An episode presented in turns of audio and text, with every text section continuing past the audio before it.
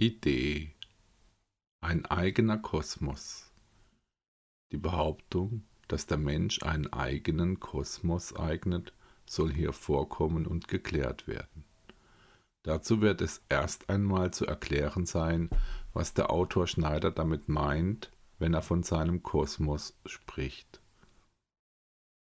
Der eigene Kosmos ist, seinem Gedanken nach, ein eigener Bereich innerhalb des Gegebenen, welchen er erkunden und erfahren kann. Dazu macht er sich Gedanken, dazu hat er Ideen, so wird er mit dieser Sache vertraut. Zuweilen nehmen ihm andere Menschen etwas von seiner Kraft und verringern darum den Gehalt seines Kosmos. Da gerät etwas durcheinander. Das muss anschließend erneut zu seiner Ordnung finden oder es wird sich etwas davon abspalten und verloren gehen. Weil das schon so oft in Schneiders Leben geschehen ist, dass man ihm in seine Dinge hineingeredet hat, zieht er sich zeitweise in einen eigenen Bereich zurück. Dort geht er in Klausur mit sich und prüft das ihm Eingegebene. Das wird etwas sein, womit er seinen Bedarf an Gedanken und Ideen zu diesem Dasein sicherstellen kann. Da gewinnt er manches Gebiet und kann einiges für sich bewegen. Diesen eigenen Kosmos bezeichnet er als seinen kleinen Kosmos. Das soll eine Sphäre sein, mit welcher er sich in diesem Dasein zu identifizieren weiß. Dort werden seine Dinge gelingen. Weiteres kann ins Geschehen kommen. Diesen Bereich nennt er Sarien. Anderswo hat er dazu einiges aufgeschrieben. Da es Schneider am Herzen liegt, sich von manipulativen Suggestionen aus seiner Umwelt zu befreien, hat er einen Weg dafür gesucht, um das selbst zu bewerkstelligen. Ein Verfahren hat er dazu eingerichtet, mit welchem ihm das gut gelingen soll. Dieses hat er ebenfalls mit einem selbst erfundenen Namen benannt. Vikot Habandam lautet dieser. Er soll darauf hinweisen, dass wir Menschen in dieser Welt mit allerlei Verkehrten und Falschem beaufschlagt sind.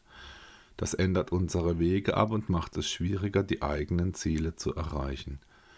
Wer nach Selbstverwirklichung strebt, der wird um eine Befreiung davon nicht herumkommen. Er wird ebenfalls mit sich in Klausur zu gehen haben, um es erst einmal herauszufinden, was denn wirklich durch ihn bedingt wird. Da wird uns manches dazu klar. Unsere Eigenschaften als Mensch setzen sich aus etwas zusammen. Zum einen sind da unsere Güter und Talente zu benennen, zum anderen werden sich Einflussnahmen und zeitliche sowie örtliche Gegebenheiten auf uns auswirken. Wer sich von unnötigen Widrigkeiten in seinem Dasein frei machen möchte, der wird einen dazu vergleichbaren Weg für sich suchen müssen, wie ihn Schneider hier aufgezeigt und benannt hat. Idee Ausgeglichenheit Ein gewöhnlicher Zustand soll derjenige eine Ausgleichung sein, Immer wieder kommt dieser vor. Vollkommen zu Recht findet das statt. Bei uns sollte ein solcher Zustand nicht für Unbehagen sorgen. Gerne sind wir befreit von allem Überzähligen, nehmen das so wahr und kommen damit klar. Impuls. Ein Neuanfang. Für den Fall, dass es möglich sein wird, einen Weg wieder und wieder zu begehen, bedarf es auch gleichartiger Wegmarken für diesen. Da kommt es der Betrachtung einer solchen Sachen zugute, dass wir einen der Eckpunkte dieses Prozesses bereits als gegeben erkannt haben. Das soll der Ausgangspunkt aller denkbaren und gangbaren Wege sein. Er wird zugleich als der Endpunkt eines solchen Wegs richtig erkannt. Da schließen sich diese Kreise von vornherein und bleiben auch so. Um es sich einfach zu machen, hat Schneider den Zustand der Lehre als Anfangspunkt für seine Dinge gesetzt. Ohne eine eigene Einflussnahme ist da noch das alles, was vorkommt und besteht. Sie führt zur Ausgeglichenheit der Dinge. Zu dieser Wegmarke möchte er in mehr oder minder regelmäßigen Abständen zurückkehren. Das soll dann jeweils eine Option zu einem Neuanfang für das eigene sein. So möchte Schneider sein Gutes für sich erhalten, so möchte er etwas freisetzen, wie es dazu passend sein wird. Anderswo wird dieser Zustand mit Tod und Geburt verglichen. Das ist etwas, was vielerorts einheitlich aufgefasst wird, aber unterschiedliche Namen trägt. Die herkömmliche Darstellung des Yin und Yang erinnert daran, wie es ist, was Schneider hier beschreibt. Jedoch sind wir Menschen allein nur bedingt dazu fähig, die Getriebenheit von uns selbst dauerhaft aufzuheben. Dadurch laufen wir diesen Eckpunkt zuweilen, ohne zu einer Rast zu finden. Doch wie soll man sich so sammeln können? Gehen wir einmal in uns, machen wir uns selbst bereit für das Kommende. So soll etwas möglich sein, das auch wir gut zu gebrauchen wissen. Impuls, die Ästhetik der Idee und des Gedankens. Gewisse Dinge formen das Wesen der Gegenwart, aber diese formieren auch uns selbst als Mensch. Da könnten wir es nicht anders wahrnehmen, als es sein wird. Jede Änderung davon kommt einem Verlust gleich. Jede Verdrehung der Ansicht und des Sinnes reduziert jenen Wert dieser Sache in einem ungewissen Umfang löse man sich davon, die Gegebenheiten dieser Welt zu verkennen und beginne damit bei sich selbst, im eigenen Rahmen also. Das wird der kleine Rahmen sein, welchen wir gut zu überschauen wissen. Etwas, das Bedeutung für unser Dasein hat, kommt bei diesem auch wirklich vor und kann erkannt werden. So erlangen wir den Zugang zu unserem eigentlichen Gedankengut. Da fällt es uns mitunter leicht, etwas davon zu benennen. Tun wir das erst einmal, wird es uns auch bekannt sein. Diese Schlussfolgerung scheint logisch zu sein. Die Fragestellung, zu was das taugt, werde geprüft. Ist das Gegebene uns erst einmal vertraut, dann können wir damit auch umgehen. Da erarbeiten wir uns etwas durchweg Gewöhnliches damit, wenn alles gut geht. Jeder kann so etwas erreichen, so durchdringen wir die Welt auf eine geistliche Weise, indem wir bei uns für Ordnung sorgen, ja indem wir eine solche in ihrem wahren Zustand für uns erhalten. Kehre man die eigene Hütte doch einmal aus, mache man bei sich klar Schiff. So kommen wir endlich in einen Besitz davon, was wir eigentlich haben. Da wird eine Ordentlichkeit von uns zu gewahren sein, aber auch vorkommen. Was würde dadurch nicht alles einfacher werden? Eigene Gedanken und Ideen sollen da bei uns aufkommen und bestehen. Was gut ist, das soll so zu erhalten sein, wie es ist. Stabilisieren wir es doch einfach. Machen wir uns damit vertraut, dass uns das fördert und stärkt, wenn unsere Dinge sich in einem auch für andere geeigneten Zustand befinden.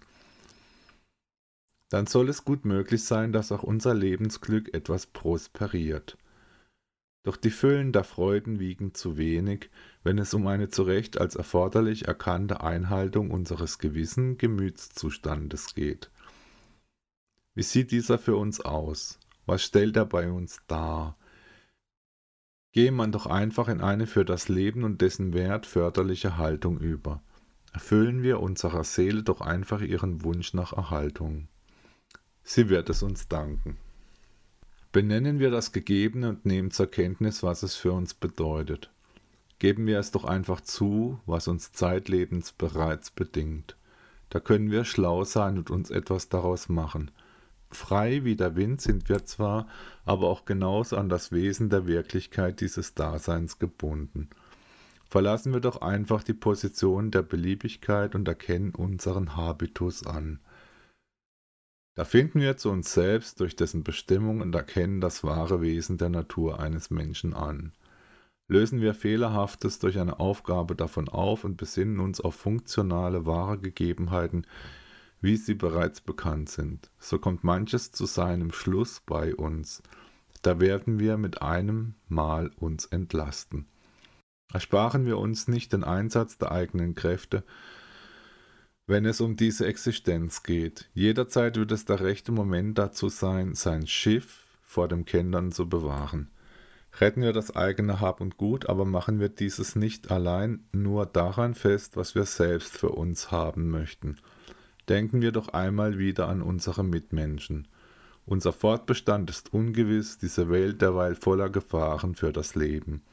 Was sollen wir uns da die Backen noch voller stopfen, als sie es eh schon sind? Eine Ästhetik der Gedanken und Ideen soll keine sein, welche solche Dinge kaschiert. Glaube, Konsistenz der Gedanken.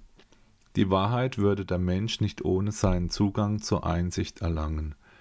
Das Wirkliche erscheint unabdingbar und bedeutet etwas. Es wirkt sich aus, ganz gleich wie wir es zuvor benannt haben. Da helfen schöne Worte für das Praktische kaum weiter. Schöne Worte würden nicht wahr, wahre Worte würden nicht schön sein.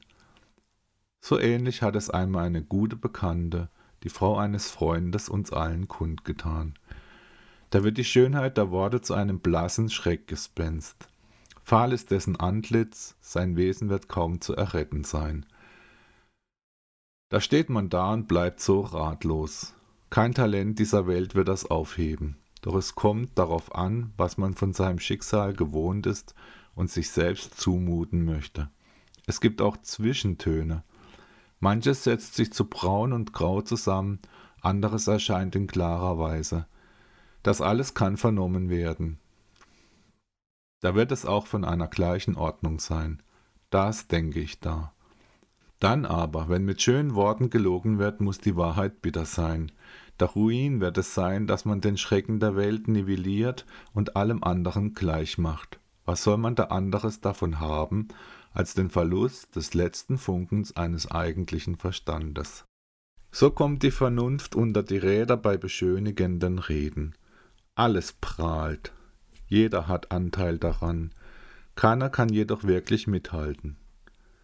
So werden die Menschen hierzulande zu Kohorten von sozialen Versagern gemacht und dürfen einer Obrigkeit dienen, welche es sich eigentlich nicht verdient hat, dass man ihr untertan ist. Dieses Wort möchte ich verteidigen. Hey, eine Demokratie ist doch keine Herrschaftsform per se, sondern im Grunde erst einmal eine Gemeinschaft, welche sich wieder und wieder formieren muss, um zu bestehen. Sie würde nicht den König oder gar einen Kaiser durch ein gewähltes Oberhaupt ersetzen, sondern sie erschafft ein Gefüge der Gleichheit, der Rechtsstaatlichkeit, der Ordnung. Oh, sie macht den Menschen viel eher so frei, wie er es wirklich sein kann. Da kann und soll er seine Schritte selbst wählen dürfen. Staatsdiener sind wir unterdessen alle, wenn man die Bürgerschaft auch wirklich als eine solche verstanden hat. Keiner nimmt sich wohl davon aus. Keinem soll das streitig gemacht werden, dass er über so etwas nachzudenken weiß. Schadet einer dem Staat, so schadet er uns allen vehement. Schadet einer dem Menschen, so schadet er dessen Ordnung. Es wird derweil ein Friede verwirkt. Schadet einer dem auf Zeit des Amts wegen gewählten Oberhaupt von uns Bürgern, so haben wir alle allein nur vermeintlich etwas deswegen zu lachen. Das fällt auf uns zurück. Es wird uns wahrscheinlich nicht ohne Grund betroffen machen, was dabei geschieht. Da gibt es unterdessen kein Glauben an die Obrigkeit, sondern allein nur mehr eigene Vorzüge, für die gestritten wird. Doch es verachtet der Einzelne die Gemeinschaft, wenn er so wirkt. Solcher Vorzüge bedarf niemand, der gemäß dem wahren Gemeinschaftssinn handelt. Wer erst einmal vom Staat versorgt wird, der hat guten Grund an dieser Schieflage festzuhalten oder diese gar zu verstärken. Und es soll eine solche sein, wenn einer sich über Gebühr bedient oder eine andere Art der Einseitigkeit auslebt. Wer dem Staat vorenthält, was des Staates ist, der wirkt genauso schlecht. Paradox wirkt dazu das Gesicht der Gegenwart. Alles ist kunterbunt, wenig durchdacht und oftmals sogar verwerflich, an was wir dennoch festzuhalten versuchen, weil wir so große Stücke darauf halten – und dann, wenn wir es endlich erkannt haben, was den Abyssus ausmacht, werden wir diesen doch wahrscheinlich auch erkunden gehen. Welch einen Sinn das doch hat. Unser Fortschrittsglaube ist groß. Da hoffe ich zumindest auf einen Ausweg aus diesem Jammertal. Wer weiß es schon jetzt, für was der heutige Tag noch gut sein wird? Wer hat da nicht zu Recht an jenen Phönix geglaubt, der aus der Asche hervorkommt? Er möchte bestehen. Die Asche zu suchen, das braucht derweil keiner. Das Feuer wird es schon alles niederbrennen, was ihm zum Opfer fällt.